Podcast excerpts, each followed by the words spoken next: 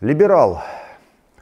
Это слово в современном, так скажем, общественной жизни, в современной жизни приобрело очень сложный смысл от такого какого-то символического до иногда ругательного абсолютно. Э, и за этим, к сожалению, скрылась истина в том отношении, что этот термин очень сложный, очень богатый, у которого колоссальная история в самой России.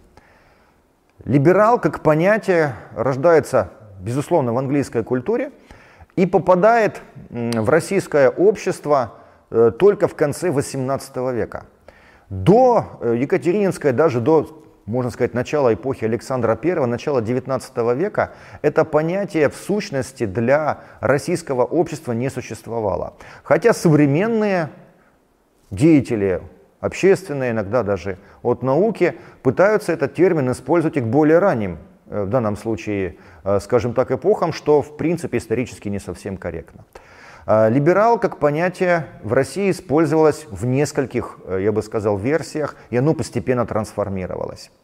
Одна из первых, наверное, таких вот трактовок, что такое либерал, это вопрос был действительно связанный с политической жизнью самой Британии.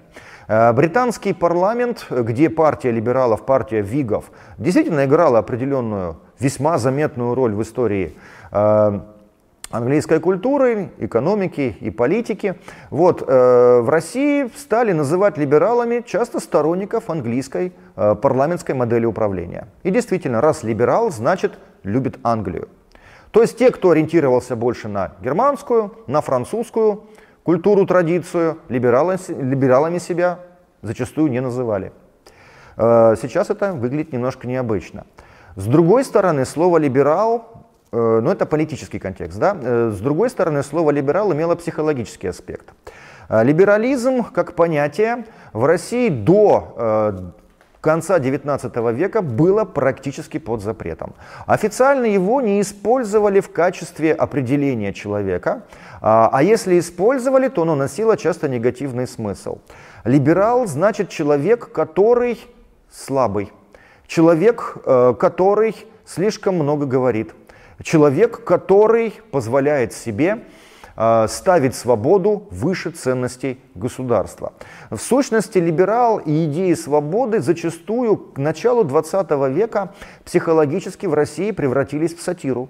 А если обратиться, допустим, к э, тем же 12 стульям, да, э, собственно, к Ильфу и Петрову, то если спросить э, любого современного человека, э, кто подразумевается, например, под образом Кисы Воробьянинова, да, бывшего депутата Государственной Думы, да, отца русской демократии, с тонким визглявым голосом, да, там много таких сентенций к нему применяется, то современники прекрасно знали. Это был образ э, лидера русских э, либералов кадетской партии тогда, да, Павла Николаевича Милюкова.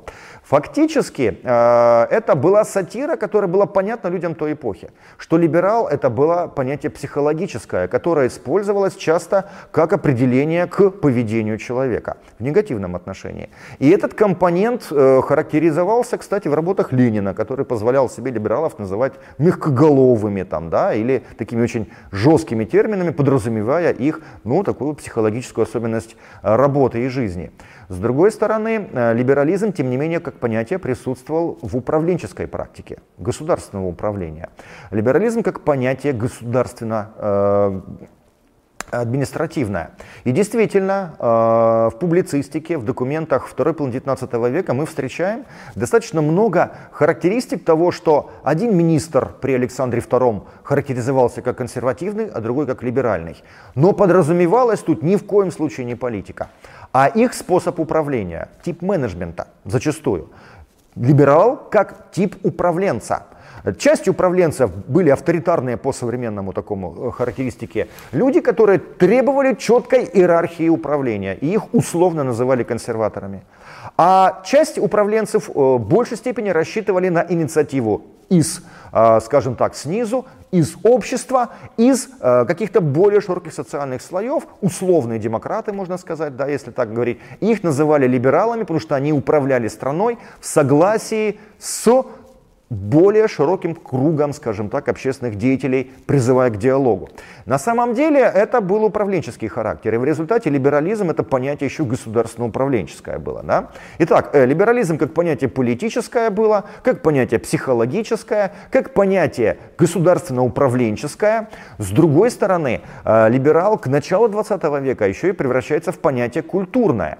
Формируется целый слой э, русского дворянства, элитного дворянства, который начинает жить по образцам этики и морали, которую они ставят выше, чем политику государства и что-либо еще. Люди уровня Шипова, Гейдена, многих других либералов, которые жили, работали в это время, они были интересно, интересны тем, что вроде как, имея отношение к общественной жизни, они оставались людьми, которые говорили, что нравственность, личные, скажем так, характеристики человека, это его свобода, его право э, держать свое личное мнение, это высшая задача задачи, которую должен реализовывать человек. Они были не политиками, они не были общественными деятелями, они не зачастую не лезли в управление государством. Они сохраняли этот образ жизни как определенный, если хотите, моральный образец. И в результате их начинают э, считать некими такими, ну, Гейдена называли вообще совестью нации в начале 20 века, да, вот, э, как впоследствии будут Сахарова называть, допустим, в 20 веке, да,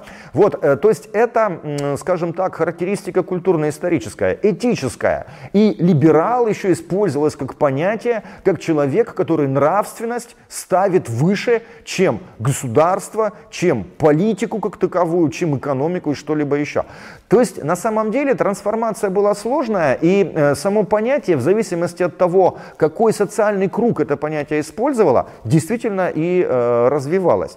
Причем, что еще любопытно, само слово либерал политический смысл приобретает только, по сути, к началу Первой русской революции, уже к 1903-1905 году, когда действительно социальный кризис приобрел колоссальный размах. И вот тут действительно вот эти группы э, представлений о либерализме резко политизировались, и их начали использовать уже как э, способ э, политической борьбы. В современном обществе, конечно же, вот эта разносторонность, глубина понятия э, либерализм, к сожалению, тоже упрощается. И его пытаются сводить к определенным э, ценностям либо геополитическим, либо к ценностям в большей степени чисто политизированным. Но в результате оказывается, что это часть культуры общества. Она была, есть и будет.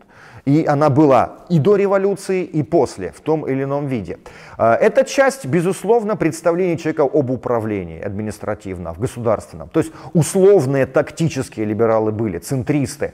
Э, свои центристы-либералы были среди народников и среди социал-демократов. И сами социал-демократы в своем кругу некоторых своих сторонников называли либералами. Но не по политическому признаку, а потому что эти люди всегда искали договоренность, искали компромисс. И действительно в обществе склонны были называть либералами многих тех, кто не хотел конфронтации, кто хотел всегда э, находить определенные диалоговые основы в любом отношении. И раз стремиться к диалогу, все, значит уже условный либерал.